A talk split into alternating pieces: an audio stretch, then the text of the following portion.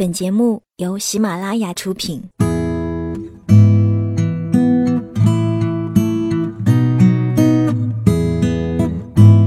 嘿，你好吗？我是 Sandy 双双，我只想用我的声音温暖你的耳朵。最近我很想跟你讲很多的故事，在这一系列的故事里，其实别人都习惯叫我白日梦小姐。我有时候生活在梦境里，有时候又活在别人的文字里。我分不清哪些是虚构的。我有时候会怀疑，我又是否真的存在。可是我真的哭了，笑了，爱了，也痛了。我觉得，虽然说是梦，说不定真的是另一个平行时空，在那里。总发生着一些我所不知道的美好的，或者是悲伤的事。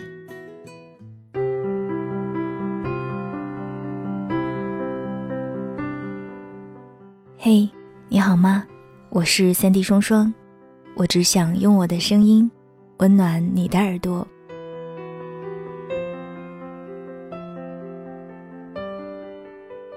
我该如何给你讲述今天的这个故事呢？嗯，我挣扎了很久。我一度担心，身为女生的我没有办法把故事里的所谓江湖气息演绎出来。我担心会破坏了故事原有的味道。但是我又不死心。看着文字的时候，画面和声音就会不自觉地浮现。我真的不想把这种感觉给弄丢了。我说的这一些，可能你不太明白。大概就是那一种，明明很喜欢，又舍不得占有，怕照顾不好的那种感觉吧。我真的是爱极了大兵笔下的每一个故事。我总觉得人的这一生一定要读过这些故事，才会更完整、更畅快、更清醒，也更懂得什么叫做生活。今天要跟大家分享的白日梦故事叫做《我的王八蛋》，就是来自于大兵的“阿弥陀佛，么么哒”。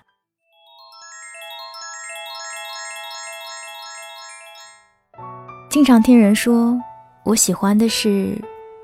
嗯，我觉得你喜欢什么不重要，重要的是你如何去面对这份喜欢，重要的是你是否有能力去喜欢。是否有精力去碰触？是否有定力去坚守？是否有魄力去取舍？是否有权利去选择？喜欢就好好喜欢，别把执着当认真，放弃当放下，随意当随缘。还有一句：婆娑大梦，日日黄粱。若真的喜欢，就别抗拒遗憾。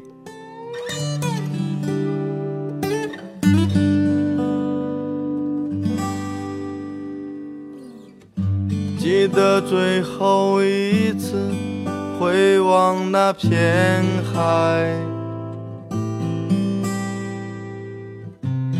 老张给我打电话，喂，我心里头难受，你陪我出去走走。我一边骂街，一边起床穿衣服、洗脸、订机票。他在重庆，我在济南，凌晨四点。人活一辈子。总归会认识那么几个王八蛋，和你说话不耐烦，和你吃饭不买单，给你打电话不分时候，去你家里做客不换鞋，打开冰箱胡乱翻。在别人面前有素质有品味，唯独在你面前没皮没脸。但当你出事时，第一个冲上来维护你的，往往就是这种王八蛋。你失业，他陪你喝酒骂街。你失恋，他陪你熬夜抽烟；你缺钱时不用打招呼，他会自动递中送炭；你干架时不用回头，他自然脱掉上衣站在你身旁。这样的蛋在我的生命当中为数不多，老张是其中一只。见了就烦，不见就想，再见再烦。好吧，其实于他而言，我亦是同样的一只蛋。飞机落地重庆江北机场时，我以为老张所谓的出去走走，是从朝天门码头走到解放碑。打死我也没想到，这一走就是四千公里，往返横穿了整个中国。更销魂的是，直到三千九百九十九点九九公里走完，我也没搞清楚他在为谁难受。老张是重庆崽儿，和我同根，比我疯。他是我重庆酒吧的合伙人，酒吧名叫莫冬莫秋。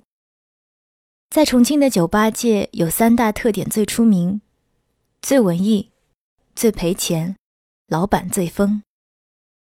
一句话，唱歌喝酒解放天性，挣钱赔钱听天由命。冤死我了！我是莫名其妙的成为老张的合伙人的。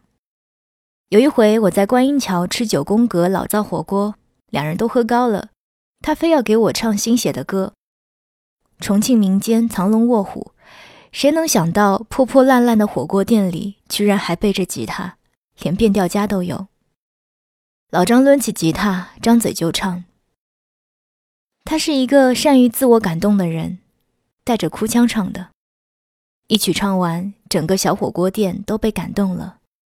服务员在抽鼻，隔壁桌好乖好乖的重庆妹子在偷偷抹眼泪。火锅店老板红着眼圈冲进厨房，又冲出厨房，亲自送来了一盘毛肚。老张很骄傲。夹起一片毛肚丢进嘴里大嚼，他喝高了，忘了在锅里涮涮再吃的。我就算没喝高，也不会拦着他的。老张深嚼着毛肚，大着舌头问我：“这首歌怎么样？”我注意力全在那片毛肚上，随口答：“烂。”他问：“有多烂？”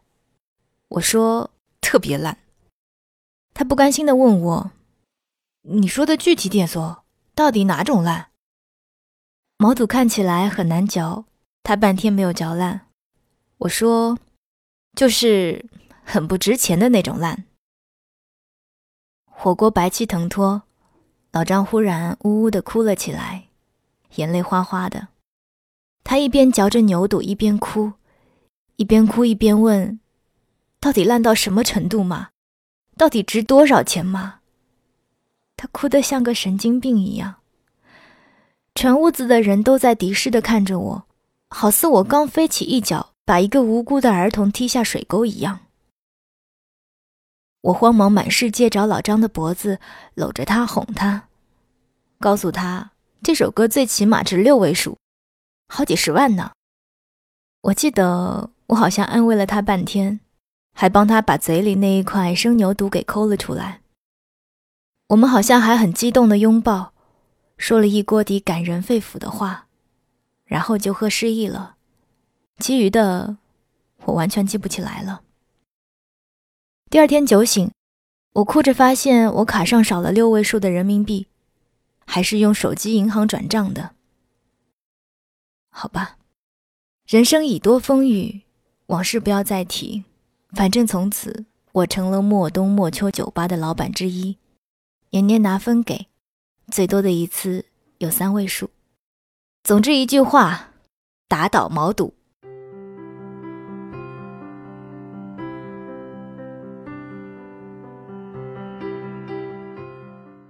老张站在国内到达出口，胡子拉碴，满眼血丝，我吓了一跳，怎么瘦成这样？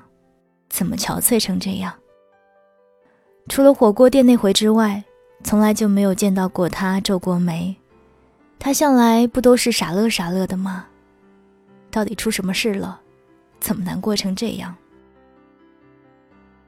老张一脸死水的看着我说：“航班快起飞了，咱走吧。”走什么走？我不是刚下飞机吗？我一头雾水的被他从国内到达拽到国内出发，办票过闸，坐上了重庆飞上海的航班。我没揍他，因为机票是他买的，而且他神情恍惚的说：“什么都别问，你就当是陪我再疯一次嘛。”说这话时，他望着忙忙碌碌的空姐，目光呆滞，两眼失神，落脱得一塌糊涂。赔就赔，疯就疯，再怎么说，他是条小生命。那个空姐可能被他看毛了，走过来问：“先生，有什么可以帮您的吗？”他木呆呆地盯着人家不说话，睫毛都不带动，白痴一样，丢死人了。我赶忙圆场，呃，他想要一条毯子。起飞后，毯子送来了。老张蜷缩在座位里，已沉沉睡去，脑袋缩在脖子里，耳朵里塞着耳机。空姐小声地问我：“他还好吗？”老张睡觉时是皱着眉头的，额头上深深的一个川字，嘴抿得紧紧的。空姐端详了他一会儿。细心的帮他盖上毯子。川航的空姐就是好看，好温柔。我眼馋，也想盖毯子，但人家说：“不好意思，先生，已经发完了。”我睡不着，看着老张的脸，数他的胡子。这个疯子是香港大学建筑学硕士，在当酒吧老板之前是个建筑师。他曾是某设计院的年轻骨干，设计建筑过马来西亚卡威的游艇码头，泰国清迈的六星级村庄度假酒店，曾参与设计过的国内五星级酒店更是一长串。有才之人难免倦狂，经常听说他为了一个设计方案和客户对骂的桥段。重庆男人脾气蛮，他敢指着客户鼻子喊锤子，说人家屁都不懂。听说他在英国利物浦大学做课程交换时也是这副狗脾气。他一和人辩论起来就挽袖子拍桌子，导师都绕着他走，怕极了他的重庆花椒英语。说来也奇怪，这么不会做人的一个人，生意却不断，很多客户挨了骂还是乐意找他合作，夸他认真尽责、有想法、有创意。总之。又疯又轴的老张，当时是个运势很好的建筑师。正当我们以为这颗业界的小太阳冉冉升起时，他自己当后羿，把自个儿给射了下来。都知道他疯，但没想到他会疯到事业黄金期，辞了公职，停了工作室，推掉订单，跑去开了一家酒吧。酒吧叫莫冬莫秋，名字奇怪。位置奇怪，位于重庆江北的一个犄角旮旯里，装修也奇怪，古典又超前。墙壁是极品毛竹，地板是清水金刚砂混凝土，桌子是从泸沽湖千里迢迢运来的猪槽船，吧台是整根巨木刨成的原木板，音响设备就算搬到人民大会堂里用也不寒碜。总之。装修的投入，翻新一家五星级酒店的大堂都足够。反正装修的投入，给他二十年时间，都回不了本。建筑师老张投入了全部家产、全部精力，变身为酒吧老板。还没开业就知道一定会赔本的酒吧老板，旁人只道他脑子坏了，我却很欣赏他的这份疯。谁说只有朝九晚五的成功才是正确的人生？他已经是成年人了，又不是没体验过常规的人生，心智又不是不健全。人嘛，只要不伤天害理，只要对得起自己，只要不是盲目的冲动，干什么不行？我专程跑去重庆给他加油，正碰见他在酒吧工地上搬砖，我帮他一起搬。差点累出腰肌劳损。我问老张：“不是有工人吗？干嘛要自己亲自上阵？”他说：“砖头是用来垒舞台的，舞台是用来弹琴唱歌的。将来舞台上弹琴唱歌的是我，那舞台也理应是我自己垒的。轴死你吧！全重庆数你最轴。”我陪着他操着瓦刀磨水泥，重庆热。满头大汗，他又怪我技术不过关，让我走开。我像个泥猴儿一样蹲在一旁，满身土。工人们惬意地坐在一旁抽烟聊天，他这个老板撅着屁股挥舞瓦刀，嘴里还哼着歌，一边哼歌一边回头看我，神秘的笑笑，欲言又止的说：“等到酒吧开业那天，我打算在这里办一场盛大的。盛大的什么？他又不说了，撅着屁股一边抹水泥一边哼歌，每哼几句就给自己一声喝彩，唱得好，再来一个嘛！我猜是一场盛大的民谣弹唱会，他自己的作品的发布会。除了建筑师，老张还是一个不错的民谣歌手，常说此生除了爱盖房子，就是爱弹吉他。盖过的房子和写过的原创民谣一样多，可惜住他房子的人比听他歌的人多得多。所以我猜这家民谣酒吧应该是他送给自己的一个舞台。多数人在二三十岁就死了，他们变成自己的影子，往后的生命只是不断的重复自己。而老张懒得重复自己，他在建筑行业小有成绩后。抓住仅剩的青春来完成另外一个梦想，选择继续生长，他又有什么错呢？或许在旁人眼中，他简直错得一塌糊涂。为了开这家民谣酒吧，他承受了巨大的压力。据说亲戚朋友全都不支持，只有女朋友支持他。但压力再大，人也有追梦的权利。老张的行为不为过。开业那一天的弹唱会再盛大也不为过。我等着他抱着吉他裸奔。结果酒吧开业那一天没有个人弹唱会，正常的开业而已，一点都不盛大。或者说，本可以很盛大，结果没盛大。来的人巨多，大夏天的都按请帖要求穿了正装。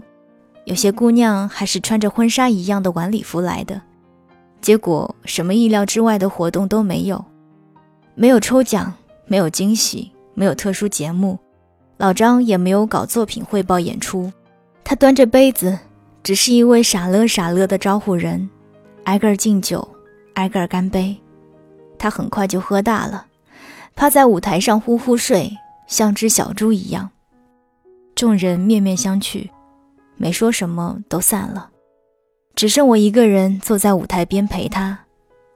他在睡梦中大笑，笑得哈哈的，笑得淌眼泪。也不知道他梦见了什么，我戳不醒他，任由他边睡边笑。酒吧开业后的第二天，老张带我去吃老灶火锅，再次喝高，忘情高歌。他涕泪横流地嚼着生毛肚，我痛心疾首，痛失六位数的人民币，那几乎是我当时一半的家产。打倒毛肚。酒吧开业四个月后的一天，他凌晨四点给我打电话，隔着半个中国对我说：“喂，我心里头难受，你陪我出去走走。”我坐在重庆飞上海的航班上，满腹狐疑。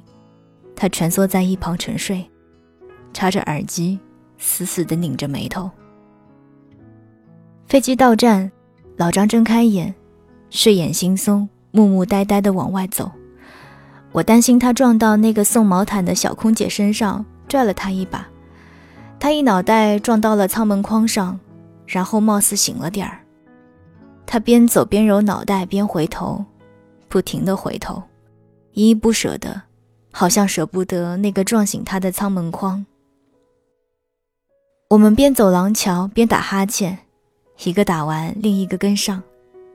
我问他接下来去哪儿，他说：“跑。”疯子老张跑成了跟风一样的男子，我跟在后面，一边狂奔一边骂街，跑出国内到达，又跑进国内出发，一路冲向半票区。他边跑边问我要走了身份证。一脑袋撞向值机柜台，没等我反应过来，他又塞回来一张登机牌，拽起我继续狂奔。我边跑边看，然后一口血没喷出来。上海飞重庆，搞什么？怎么又要回去了？满世界的人都在看我，我想我的模样一定很恐怖。全身的毛都是竖起来的，藏獒一样，奔跑中狂笑的藏獒。老张不解释，只是扭头喊：“快跑，快起飞了！”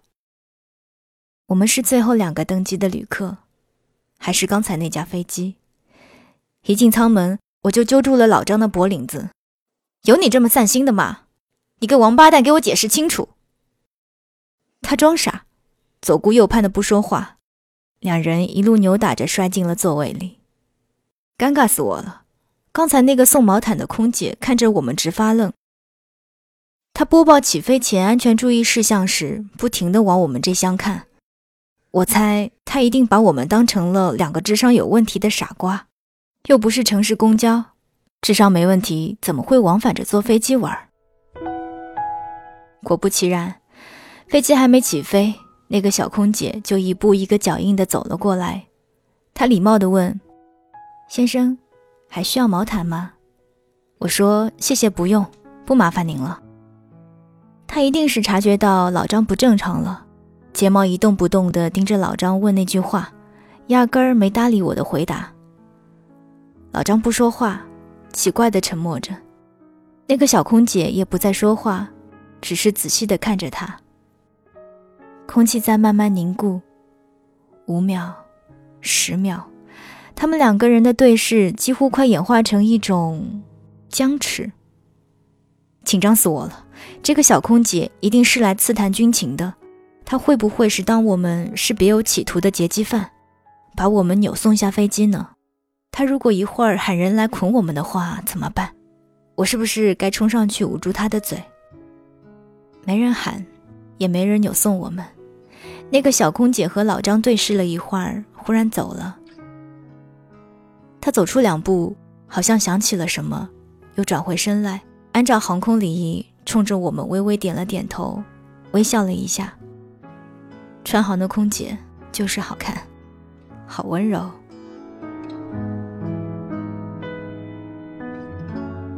一直到飞机起飞，我才松下一口气来。一扭头，心再度揪起来了。老张，老张，你怎么了？老张变身了。几个小时前，他这疯子还沉默寡言，一脸死水，现在满脸全是波样。他在笑。无声的笑，不间断的笑，我无法描述清楚这种表情，不是开怀大笑，也不是难过苦笑，像是在呕吐，又像是在哮喘似的呼吸，吓人的很。说起来也奇怪，笑着笑着，血色一点点的恢复到他脸上，眉宇间的抑郁也在一点点退却。他边笑边看着我。开始时眼神是散的，神情是散的，渐渐的凝聚成往日里那副傻乐傻乐的模样。笑到最后，过去的老张回来了，他好像身心疲惫的去另外一个次元游荡了一番，之后重新元神归窍了。我失声道：“老张，你跟我玩川剧变脸呢？”他边笑边说：“哦。”他说：“别担心，我快好了，马上就不难受了。”他用手捏住脸，捏住笑意，冷不丁又伸出另外一只手捉住我的肩膀。大兵，感谢你陪我出来散心，多亏了你，老子快扛过去了。大丈夫拿得起放得下。王八蛋，谁他妈关心你难不难受？你这是演的哪一出？马上给我解释清楚，不然有劲，自此相忘于江湖。老张说：“大兵，你冷静，让我想想该咋说。”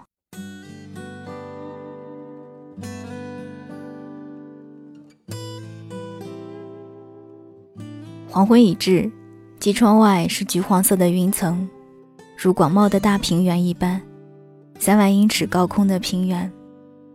老张拉下遮光板。遮住了橘黄色的平原。这个水瓶座男人说：“就先从莫冬莫秋酒吧讲起吧。”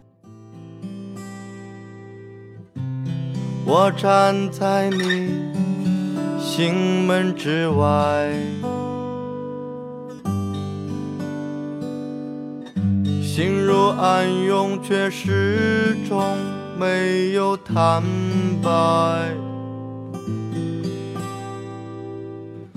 潮起总会潮落。老张说：“莫冬莫秋是个梦，不是一个，是两个。”一个是音乐梦，没错，他做了这么多年建筑师，事业有成，前途光明。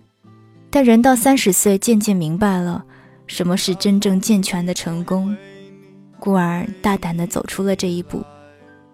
所有人都说这个民谣酒吧会赔钱。”唯独他自己不信，他不仅想靠这个酒吧谋一份温饱体面的生活，更希望能有一片自己选择的土壤，让自己的音乐发芽。不是说兴趣在哪里，人生就在哪里吗？不是说精诚所至，金石为开吗？他知道自己想要什么，也不信付出了努力没有回报，阻力很大。所有人都不支持他，所有人都在等着看他的笑话。除了两个人，一个是只王八蛋，叫大兵；另外一个叫佳佳。佳佳是他的女朋友。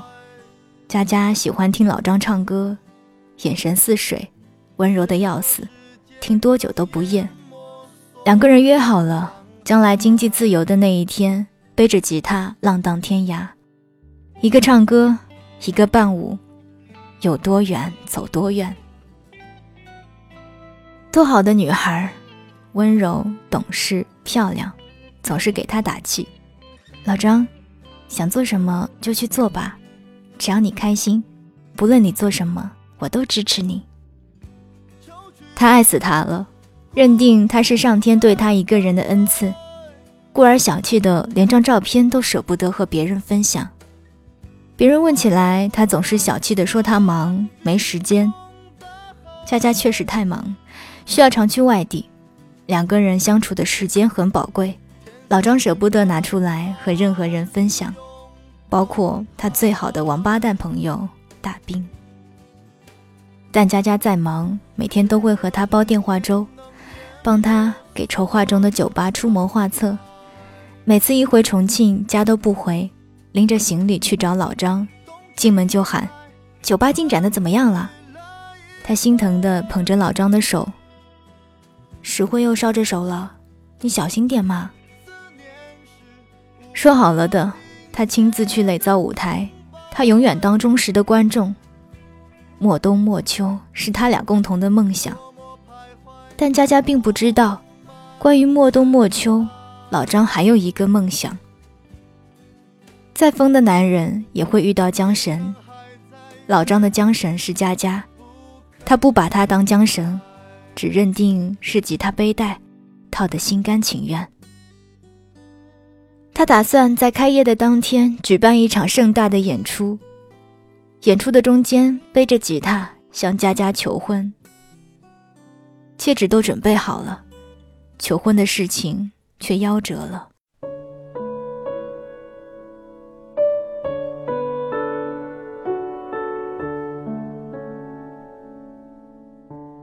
酒吧开业前的一天，佳佳的父母给老张打电话：“小张，好久没来家里吃饭了，明天过来一趟吧。”老张抱着大包小包的礼物站在门口：“叔叔阿姨好，佳佳呢？”佳佳不在，这顿饭只有他们三个人吃。饭吃到一半，老张走了，失魂落魄的走了。佳佳的父母是公务员，国家干部，措辞礼貌的很。他们说：“小张，你之前是个建筑师，年轻有为，好的很。现在马上要是个酒吧老板了。”听说还要正式开始玩音乐，恭喜你啊，也好的很。他们说，你就好好的开你的酒吧嘛，你和佳佳就算了吧。他们劝老张，你也老大不小了，人到三十岁应该求稳定，不能乱折腾。明明那么有前途的事业，你不去用心，开什么酒吧，玩什么音乐嘛？老张看着他们一张一合的嘴，听到他们说：“我们就这么一个女儿，不见得要嫁得大富大贵，但起码要嫁得有安全保障，可以嫁给建筑师。嫁个开酒吧的嘛，一定不行。”他们说：“小张，你不用解释。”你也是有父母的人，你愿意你的父母为了你的婚事一辈子提心吊胆、心里头不安宁吗？我们不是不懂爱情，但我们更懂生活，也更懂家庭。老张走了很久，走到朝天码头，走在台阶上抽烟。轮船的汽笛声响过，佳佳的电话铃声响起，他在电话里开心地嘟囔着。一想到酒吧下个月要开业了，心里就好高兴呀。老张，你给酒吧写首新歌吧，开业那一天唱给我听。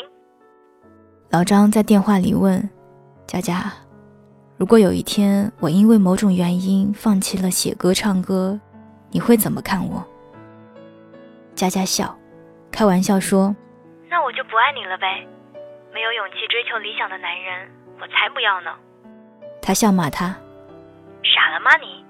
是不是最近太累了，脑壳都糊涂了？挺住哦！你不是说过吗？自己年龄大了，再不抓住机会，会后悔一辈子吗？他应该还不知情，他应该没想到，他的父母刚刚从老张手里拿到了一个分手的承诺。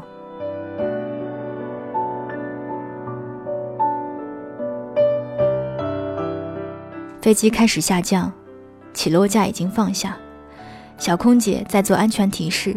她慢慢走过，边走边说：“请收起小桌板，桌椅靠背，请调直。”路过我们身畔时，没等他提示，老张自己抬起了遮光板。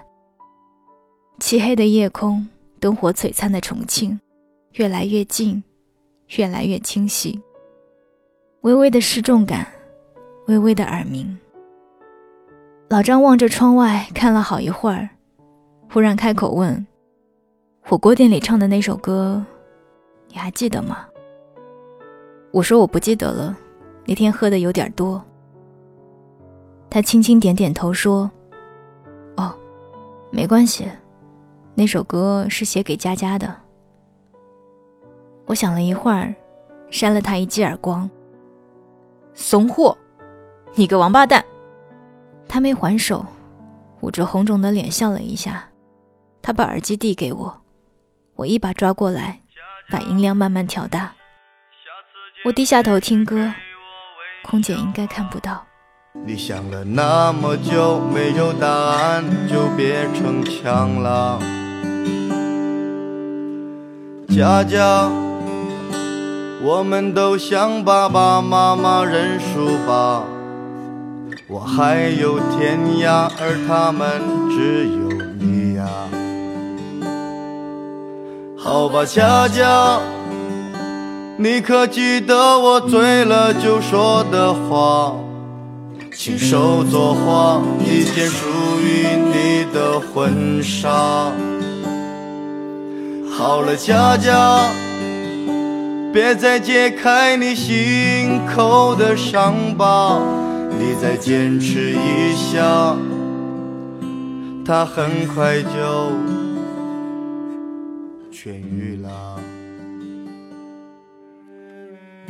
其实，莫冬莫秋酒吧开业那一天，佳佳来了，穿着白色礼服，没人认出她来，没人知道她曾经差点成为这家酒吧的老板娘。老张敬酒到她面前。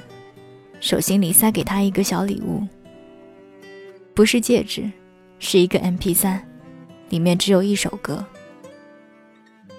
背光展影中，他们曾有过简单的对话。佳佳拽住他的袖口问：“如果我肯放弃爸爸妈妈呢？”老张反问他：“如果我肯放弃音乐和这家酒吧呢？”他把他的手指一根一根掰开，又把耳机轻轻塞进他的耳朵里。他端起酒杯去给其他人敬酒，再回头时，位置已经空了。自此，再没有见过佳佳。四个月的时间，老张瘦了十几斤。哀莫大于心不死。有些难过，难的难以言说。他没和任何人说起，不停的说服自己，又不停的后悔。潮起潮落，每天都是世界末日。终于有一天，他得知了佳佳重新谈恋爱的消息，据说不是父母安排的。先是感觉有种终于解脱了的轻松，之后是翻天覆地的难过。难过之后，他做了一个决定。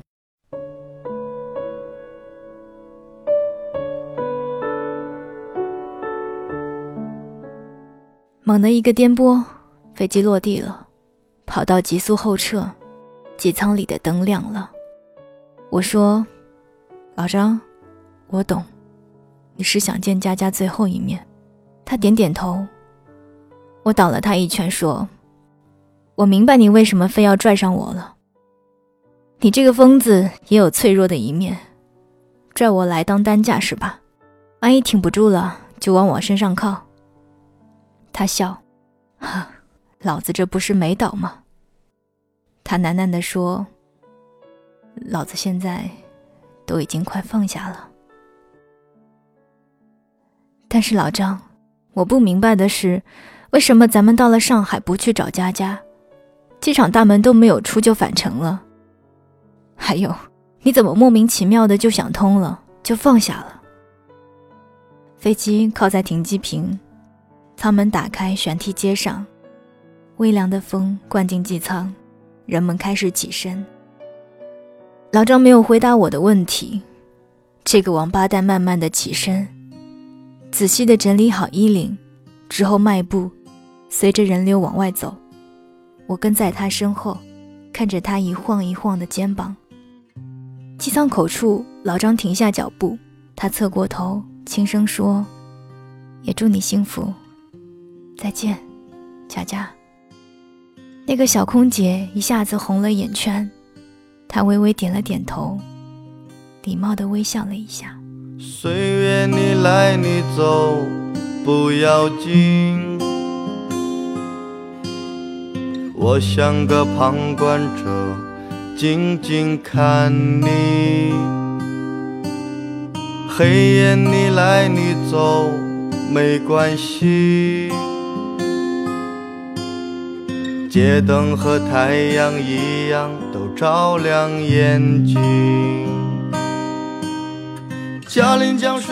刚刚和大家分享的白日梦故事叫做《我的王八蛋》，是来自于大兵的《阿弥陀佛么么哒》。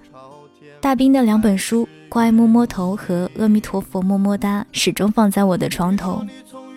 都说故事是要说给懂的人听的，可是谁又会不懂呢？每个人又何尝不是故事里的主角呢？你有你的故事，我有我的生活。或许有一天，我走进了你的生命里，变成另外一个故事，成为了别人的风景。又或许，住在风景里的我，始终看着你的故事，就好像你就在我身旁一样。今天的白日梦故事就跟你说到这儿吧。想要了解关于我的更多资讯，大家可以关注我的新浪微博或者是微信公众平台，收听每天六十秒的语音或者是更多的文字信息。你可以搜索 Sandy 双双，Sandy 是 S A N D Y。当然，如果大家喜欢大兵的文字的话，可以到微博上搜索他，或者是到各大的网站去购买他的两本书，真的非常的棒。我是 Sandy 双双，我只想用我的声音温暖你的耳朵。就当我要去美丽的远方旅行。妈妈，你别难过，我看见你泪光闪烁。我只是渴望像个男子汉一样的活着。等我眼里装满所有颜色，不再是理想的旁观者。我再回到重庆，回到你的生活。等我明白岁月的快乐，不再是孤独的旁观者，我再回到你的生活，给你唱歌。